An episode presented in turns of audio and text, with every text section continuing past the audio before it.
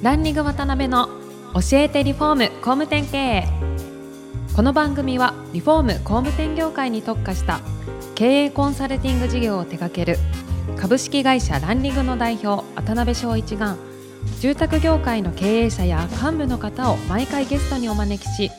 業界のさまざまなことについてお聞きしていく番組です。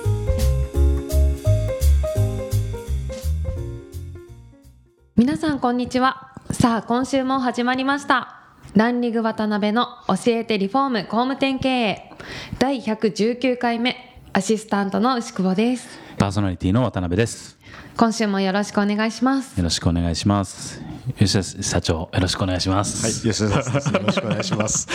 僕ももう吉安社長が言えなくて。私もよく自分の名前で噛みます何も問題ありません。すみません。はい。前回はですね吉安さんの人となりの部分みたいなことを1回目でお聞きしたんですが、はい、前回お聞きになっている方は吉安さんのそれこそお父さんがすごいボークみたいにもしかして 聞こえてるかもしれないんですけど実はそんなことなくて、ええ、すごい愛情あふれた方なんですね、はい、そうなんですよ、はい、だからもう愛情あふれすぎて、それがですねやっぱりどうしても表現が下手な人なんです、そういうことですよね。昔敵の人間なので、でもそこはもう離れてみて初めて分かりましたね、だから本当今では、あい。つは本当よくやってるなっていうのを私がいないところではよく褒めてくれてるみたいで、嬉しいですね。そういうの聞くとも嬉しくてしょうがないですね、はい、本当やっぱ尊敬する父親です 一応お伝えしておかないと、まあ、誤解があったらいけませんので。はいわかりました、はい。そしたら今回は2回目ということでロジックという会社についての概要というか、内容みたいなものを突っ込んでいきたいなと思うんですが今現状8期目でいらっしゃいますか、はい、そうですね。はい数字的には大体どれぐらいの売り上げでとかっていう、えっとですね、はい、一応、10月末が締めで、決算が大体出てるんですけども、はい、まあ、およそ24億5000万円ぐらいの売り上げ。で、経常利益率はですね、実はそんなにうち高くなくて、まあ、3%前後なんですよね。なるほどなるほど、えーまあ、どうしても先に投資がいつも結構過剰にですね特に人材採用とかそういったところにコストがかかってますので。なるほどなるほど。利益はあんまり出てない。なるほどなるほど。まだまだこれからですね、えー、ですけどこの前ある雑誌であれですよね全国のそれこそ住宅会社の伸び率ランキング、トップ10に入られてましたけど。そうですね、まあ、ありがたいことにこのところ数年毎年、はい、入っていますね。それは創業された創造とは今のペースでどんな感じなんですか、はい、あでも実はですね、はい、あの最初会社立ち上げた時は向こう3年間ぐらい結構綿密に事業計画を立ててたんですけど、はい、もうそれから先は極力社員の主体性に任せた経営をしていこうということで、まあ、ガッチガチの事業計画書を私作らなくなったんです。そうなんですね。そこからはそうですね、思った以上に伸びてるっていうのは印象としてありますねその3期目ですか、はい、までは結構管理というか。そうですね。やっぱりそれなりにちゃんと管理してましたね。はい。そうなんですね。なるほど。今現状ロジックさんって本当いろんなこう事業に参画されたりとかあの展開されてるってイメージがあるんですけど、はい、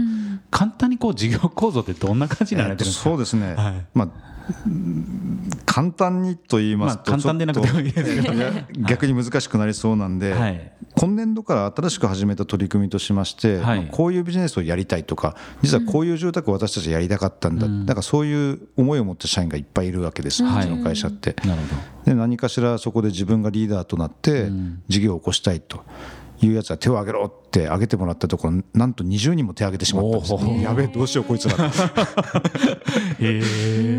でやらせると言ったもののですね、はい、まあ、こんな手挙げてくるとは正直思わなくて、いやだからそこで思ったのは今の若い人たちで主体性なんてないなんていう人結構いらっしゃいますけど、はい、まあ、なんだかんだで主体性持ってるんですよね皆さんですね。それやっぱり引き出してあげれてなかったんだなっていうのはすごい反省気づきがありましたけどじゃあ何やるのっていうのを一人一人プレゼンをさせたんです。実はじゃあリーダーやりたいって分かったと。じゃあ1年がかりで一応リーダーに必要な教育を私は施していくのでまあそこでじゃあ事業計画書を作って私にプレゼンするっていうのをまあ第4四半期の頭まで私にやってくださいと。っていうことでまあいろんな事業部ができて今っと11月1日から稼働し始めたっていう感じです。なのでその20ぐらいの事業部の一つ一つが何なのかっていうのを話すとちょっとあとあの多分5回ぐらい 放送回数伸ばしていただかないかなと思います。でも主にやっぱりまあまだなんだかんだで85%ぐらいの売り上げは注文住宅によって作られるっていうようなイメージですね。なるほどね、はいその85%占められているロジックアーキテクチャの事業っていうのは、基本そのコンセプトとしては設計士と作るちょうどいい家っていう、どどういうふうなコンセプト？ですね、ロジックアーキテクチャに関しては、外部の建築家と一緒にやる家づくりなんですよね。で、まあ、価格的には、はい、確かにもうおっしゃる通り、まあ、ちょうどいい価格帯と、単価で言いますと、まあ、税抜きの2100万円、200万円とか、それぐらいの価格帯ですので、まあ割とどなたにでもお求めいただけるぐらいの価格帯で、建築家住宅を手に入れていただきたいというような商品になってます。スタート当初からそういうコンセプトで、はい、そうですね、まあ、最初はまずはやっぱり自社で設計士を雇いたいと当然思ったわけですけど、そうでしょうね、当時やっぱり社員一人ですので、はい、社員一人で私もともと土方ですので、まあ、土方って言葉悪いですけど、土木屋ですので、建築士でも当然ありませんし、であれば外部の建築家と手を組むのが一番いいんじゃないかっていうことから今の、うん、事業部が起こったわけですね。なるほどなるほど。なんか去年ぐらいにその設計事務所を立ち上げられてっていうことも、はい、そうですね。だからこれまで設計士を自社で抱えないっていうふうにひたすらこだわってやってきてたんですけど、まあ、ようやくその採用が加速する中でどうしてもやっぱり設計やりたいっていう学生がものすごく多く入社してくれるようになったんですね。それに合わせて中途でもまあ他社で活躍されてた一級建築士が続々とですね入ってきてくれるようになって、はい、ってなるとやっぱりそういう人たちがちゃんと活躍できる場を作んなきゃいけないなってことで営業マンがいずして設計士が接客をしていくっていうようなスタイルの設計事務所を実はあの3ブランドほど今立ち上げてどれがうまくいくのかっていうのはちょっとまあこの様子を見ながらですね展開しているところなんですけど。なるほどそうなんですね。でここまでその注文住宅の分野が順調に伸びてられる中で、それこそスタート当初ってそんな設計士とね一緒に作る家とか言ってその2000万ちょっとで手に入れるみたいなマーケットってなかったですよね、ええ、そうですね。だいぶ、最近でこそね増えてますけど、うん、そのあたりどんな感じだったそもそもその当時を振り返りますと、はい、そのデザイン住宅っていう言葉がまあ適切かは分かりませんけども、はい、そのマーケットすごいニッチだったと思うんですね。そうですよね。熊本だけのえー、話になりますけども、おそらくデザイン住宅だと認知される住宅が年間どうでしょうね。多分560棟しか建ってなかったんですね。そんなレベルだったんですか。で私はその立ち上げた当時に熊本で先にやられた、まあ、先輩方がいらっしゃるわけですから、その方々とどうやって協調していこうというのをすごい考えたんです。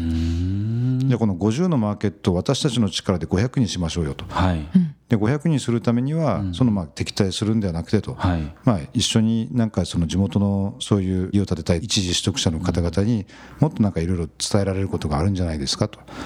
いうようなことをずっと創業時からやってきてました。だから競合の他社と競合したりいがみ合うということは私は実は全然やってきてなくてですね。ですけど普通はね新参者というかね、はいえ。ー、結構跳ねられたりとかすると思うんですけど、はい、そのあたりうまいことコラボはそうですね。はい。なので私らと一緒にやっていくことでマーケット拡張してそこに乗っていった方がいいんじゃないかなって思っていただきたいと思いながら、はい、まあ仕立てという言葉はちょっと悪いかもしれませんけどやっぱりちゃんともう先にいらっしゃった先輩は立てるように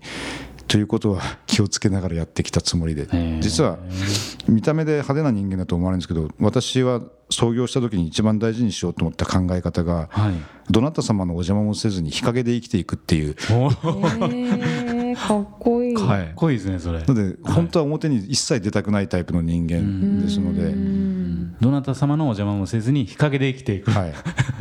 なかなかそういうふうには今なってないにはなってないですけど。初めて。まあだから呼ばれない限りは表に出たくないっていうのが私の勝負なんですね。でも呼ばれたらのこのこ出てきますんで。はいえそれこそその当時ってある程度何パーとか頂いて設計料もような設計士の方たちとか設計事務所さんがそのマーケットを折檻されてたわけですよね。そうですね。だ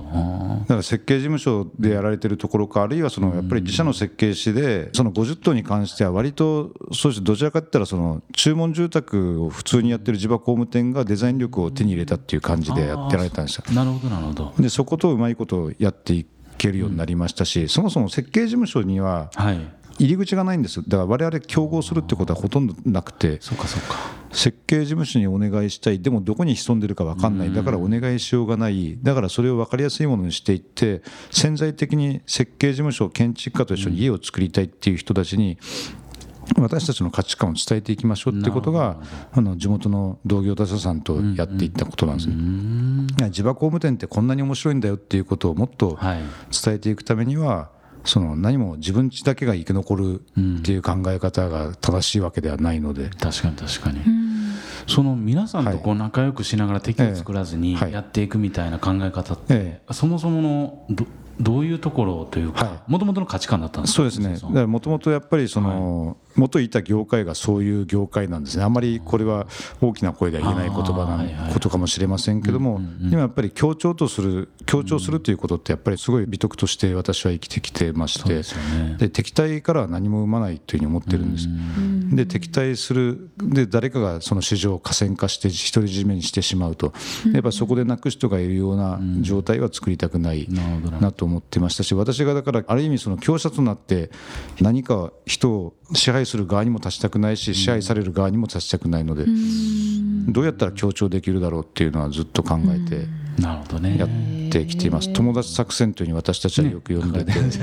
なんでよく外部から私のことを潰してやろうと思って入ってこられる他者さんもいらっしゃるんですよね。でもまあ大抵そういう方々とはまあ何度かはいお会いしてお話しするたびにお前ちょっとわけわからんけど面白そうだから話聞かせてくれみたいな感じで